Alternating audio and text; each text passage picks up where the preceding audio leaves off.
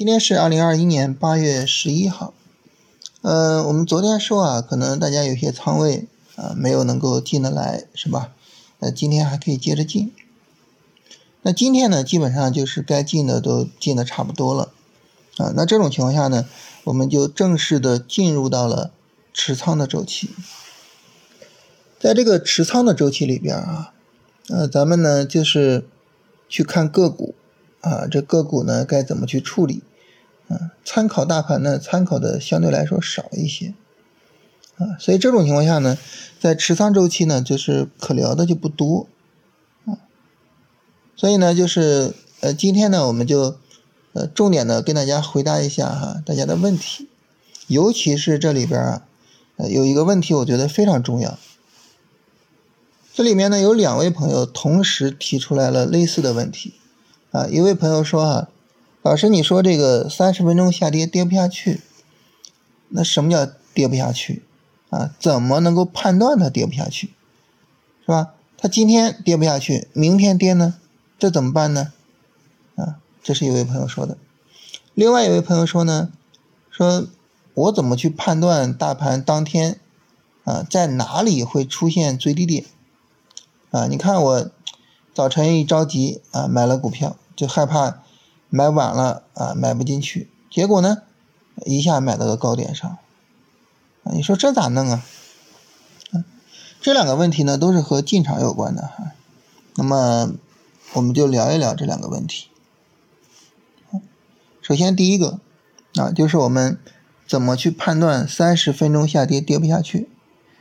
嗯，这个呢，你去看一个日线下跌的过程哈。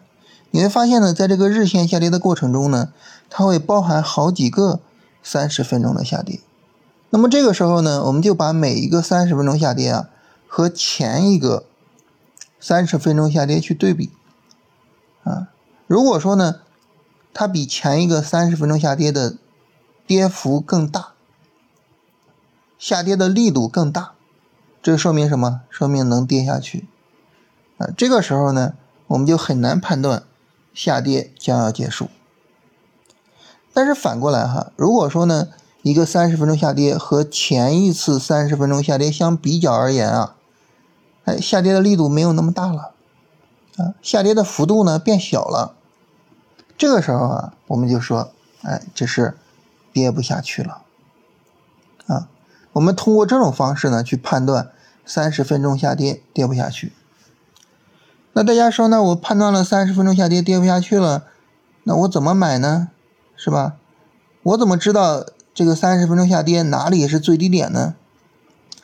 我们一般做买入啊，呃，不会去就是去判断说这个下跌的最低点在哪儿啊，一般呢会使用右侧买入的方式，一般会使用五分钟突破去做买入。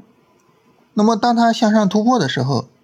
是吧？虽然我买的位置没有那么低啊，并不是在最低最低点买入的，但是呢，它具有着更强的确定性啊，所以我们会以这种方式买入。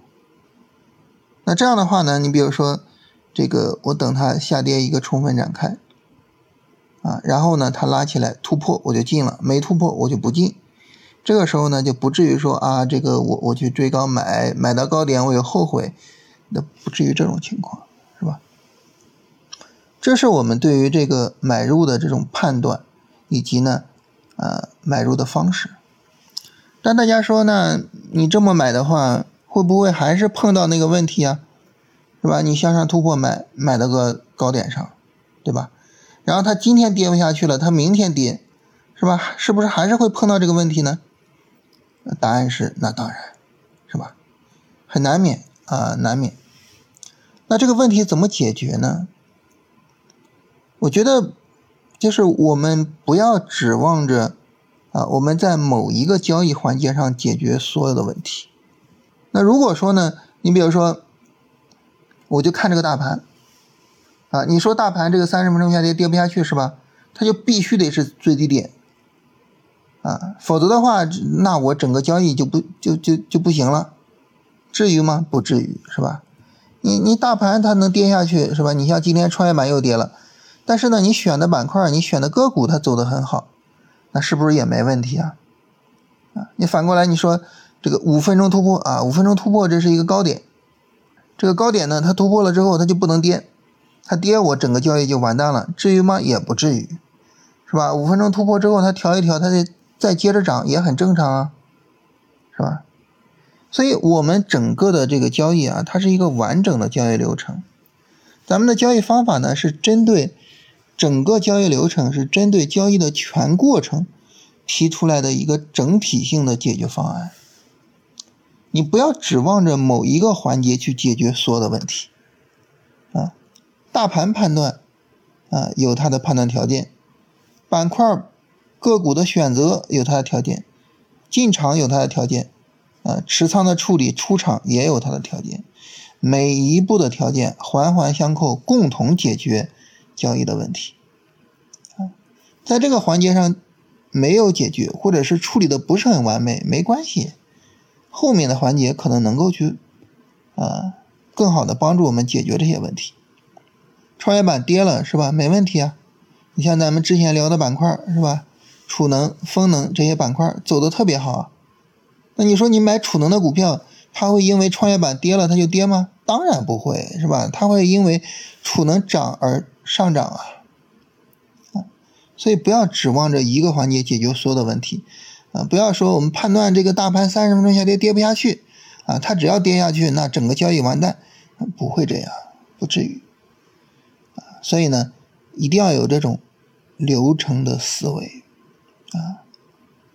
一定是什么呢？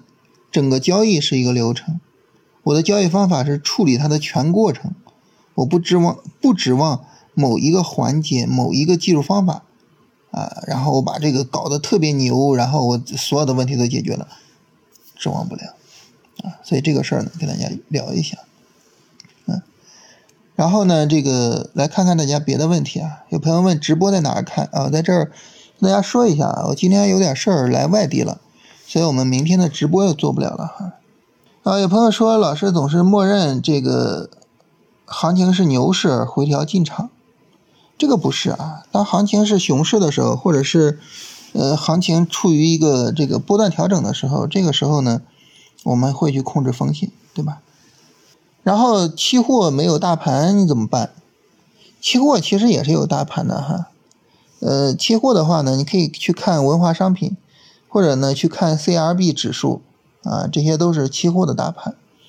你比如说，我们现在说啊，就是，呃，因为美元的放水而导致这个大宗商品的牛市，是吧？大宗商品从去年到现在一年多的一个牛市啊。那么你从去年到现在一直去做多期货，你就比较好赚钱。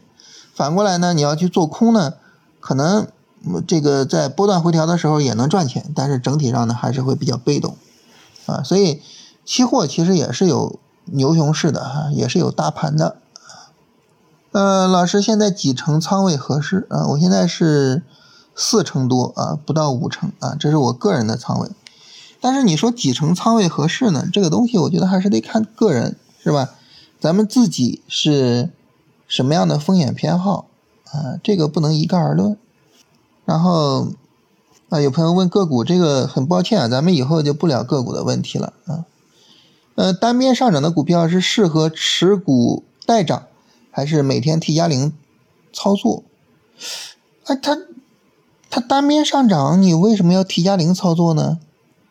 这个这个我不太理解啊。那我觉得呢，单边上涨，那我当然就持股待涨了，对不对？而且说实话，我自己是不做 T 的。呃，当然大家可能有些人有做 T 的能力，或者有些人做 T 的能力很强，你去做 T。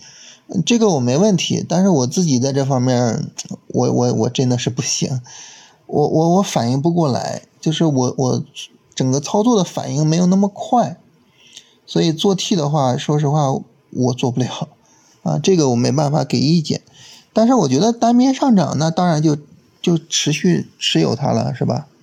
我是这么理解的哈。